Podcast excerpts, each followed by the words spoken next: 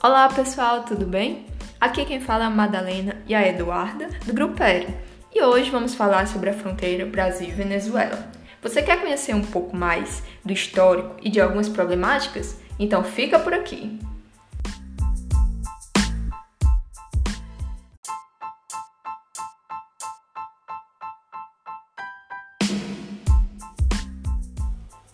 A fronteira Brasil-Venezuela começa no ponto triplo entre Brasil, Colômbia e Venezuela e vai até a tríplice fronteira Brasil, Guiana e Venezuela.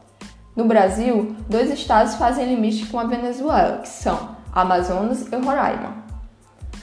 Com uma extensão de 2.199 km, sendo 90 convencionais e 2.199 bacias. Essa extensão é formada principalmente de áreas remotas e contém apenas uma travessia por estrada, que fica localizada entre Pacaraíma, em Roraima, e Santa Helena do Airém, na Venezuela.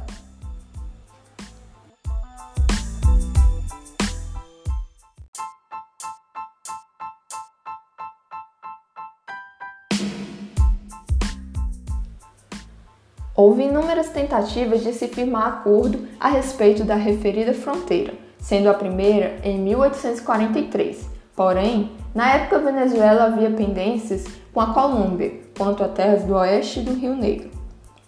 Houve então novas tentativas de se firmar acordo em 1845, 1850 e 1852, mas só em 1859 conseguiu-se chegar a um acordo com a celebração em Caracas do Tratado de Limites e Navegação Fluvial, que foi ratificado no ano seguinte.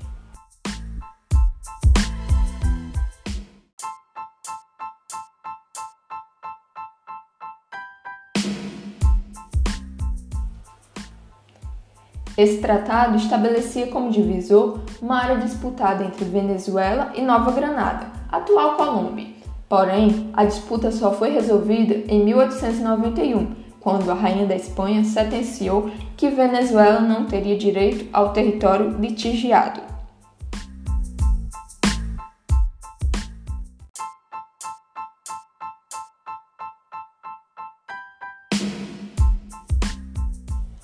Em 23 de agosto de 1973, foi assinada a ata da 41ª Conferência da Comissão Mista Brasileiro-Venezuelana Demarcadora de Limites, a demarcação havia terminado e encontrava-se concluída em sua totalidade o Tratado de Limites e Navegação Fluvial de 1859, percorrendo aproximadamente 2.199 quilômetros e orientada por 291 marcos.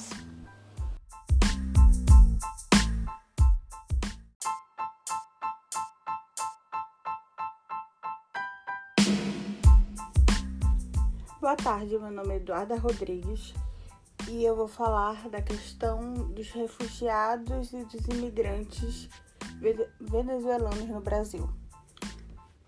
Ultimamente, a migração sul-sul, que seriam de países que se enquadram no mesmo nível é, econômico-social, tem crescido bastante, inclusive aqui na América Latina.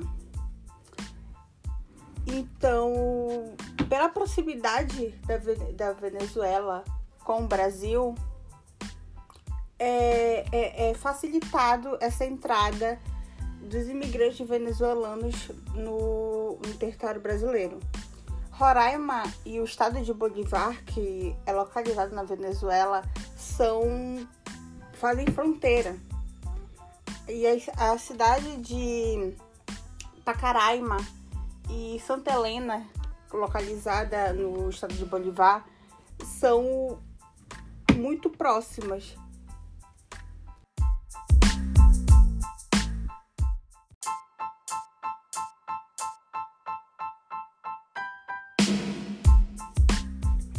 E a entrada desses imigrantes era facilitada devido à pouca fiscalização da, na fronteira. Mas em 2016 é, se agravou a, a crise na Venezuela e o Brasil se tornou um destino desses imigrantes. Não um destino final, pois eles visam sempre é, Argentina e o Chile, ou é, regiões do sul do Brasil, quais eles conseguirão de forma mais fácil adentrar outros territórios da América do Sul.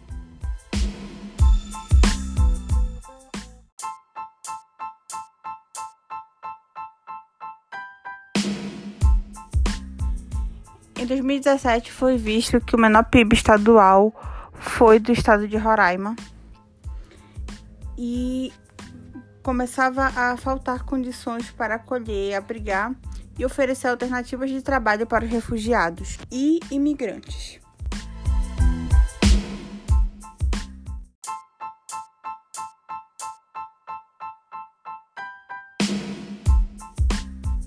Em 13 de abril de 2018, o governo de Roraima pediu ao STF que determinasse que a União assumisse o controle temporário da fronteira, abrindo uma ação civil originária número 3121.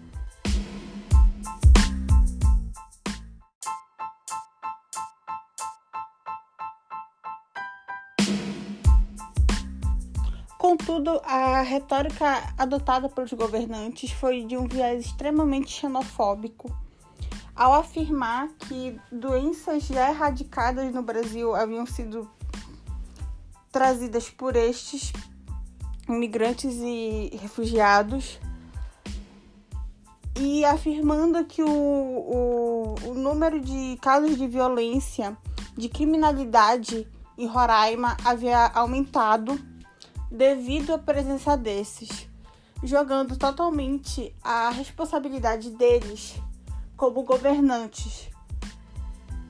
Em cima de pessoas que só buscavam abrigo, buscavam uma melhor qualidade de vida fora do seu país.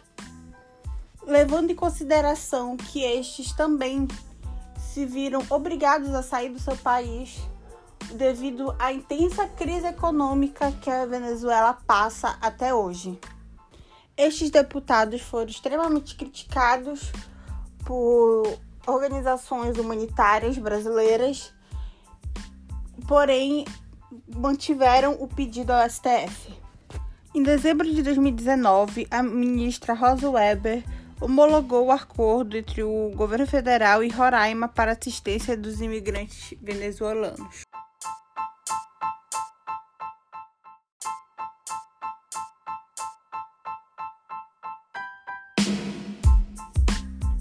Agora irei abordar sobre um pouco o narcotráfico ocorrido na Venezuela. A principal droga exportada é a cocaína.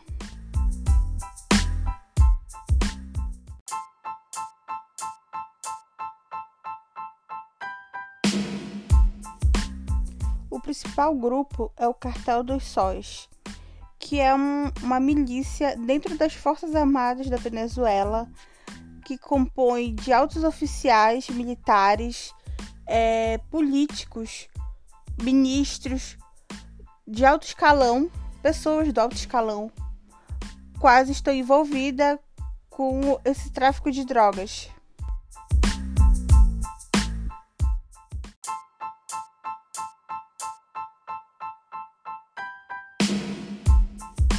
A primeira vez que esse termo foi usado foi durante o governo do presidente Carlos André Pérez, quando dois generais da Guarda Nacional Boliviana foram investigados por tráfico de drogas e eles carregavam nos ombros um símbolo com um único sol e ele foi chamado de cartel do sol pois esse, esse símbolo caracterizava os generais de brigada. Quando iniciaram as investigações sobre essa milícia, é, foi visto que vários generais da Guarda Nacional estavam envolvidos. E passou a ser chamado de Cartel dos Sóis, pois esses generais de, dessa divisão possui dois sóis no, no emblema, representando a, o cargo, a posição deles. Acredita-se que o contato que os, esses militares tiveram com as Forças Armadas Revolucionárias da Colômbia e com o Exército de, de Libertação Nacional, quais haviam sido expulsos, de certa forma, para a fronteira entre a Colômbia e a Venezuela, pois os Estados Unidos estava intervindo no país, foi o que começou de fato o, essa milícia das Forças Armadas venezuelanas. Há documentos que comprovam que o, o antigo presidente Hugo Chávez existem documentos que comprovam que o antigo presidente Hugo Chávez ofereceu um pagamento de mais de 300 milhões de dólares às Forças Armadas Revolucionárias da Colômbia para criar laços financeiros e políticos durante os anos. Além de ter oferecido a, a, a essa Força Armada é, mísseis terra-ar. Várias instituições de renome, como a Interpol, o Instituto Internacional para os Estudos Estratégicos e o Departamento do Tesouro dos Estados Unidos já apresentaram várias provas e, ar e arquivos é, ac para acusar autoridades venezuelanas do envolvimento com o narcotráfico. Agências federais norte-americanas já afirmaram que existem vínculos do governo venezuelano com o narcotráfico inclusive com o atual governo de Nicolás Maduro, qual, no mês de março deste ano, foi acusado novamente pelos Estados Unidos. O presidente Donald Trump afirmou no dia 26 de março deste ano, via Twitter, abre aspas, Hoje, Nicolás Maduro será processado pelo Departamento de Justiça e acusado de terrorismo. Fecha aspas a relação com os Estados Unidos na Venezuela se encontra instável desde o início da crise política que ocorre no país. E desde que e desde que Juan Guaidó havia se autoproclamado presidente da Venezuela, qual vários países, inclusive Estados Unidos, haviam reconhecido, e Nicolás Maduro não saiu do poder, a relação entre esses países se intensificou de forma negativa. Assim, é possível perceber que a crise política e a crise assim é possível perceber que a crise política e a crise do narcotráfico no país estão intrinsecamente ligadas. Uma das principais rotas que a cocaína percorre no Brasil é através de Manaus e Belém, via fluvial e vai para a Europa ou para os Estados Unidos.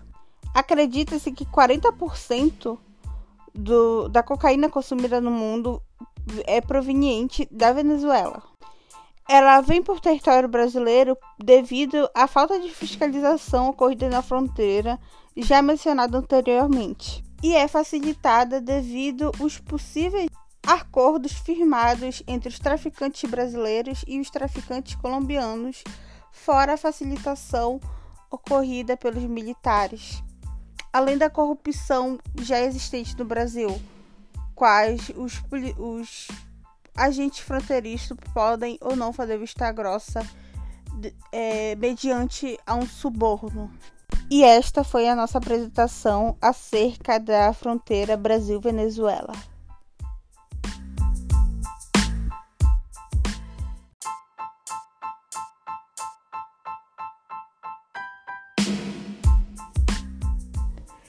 Esse foi o episódio de hoje. Espero que tenham gostado. Até a próxima!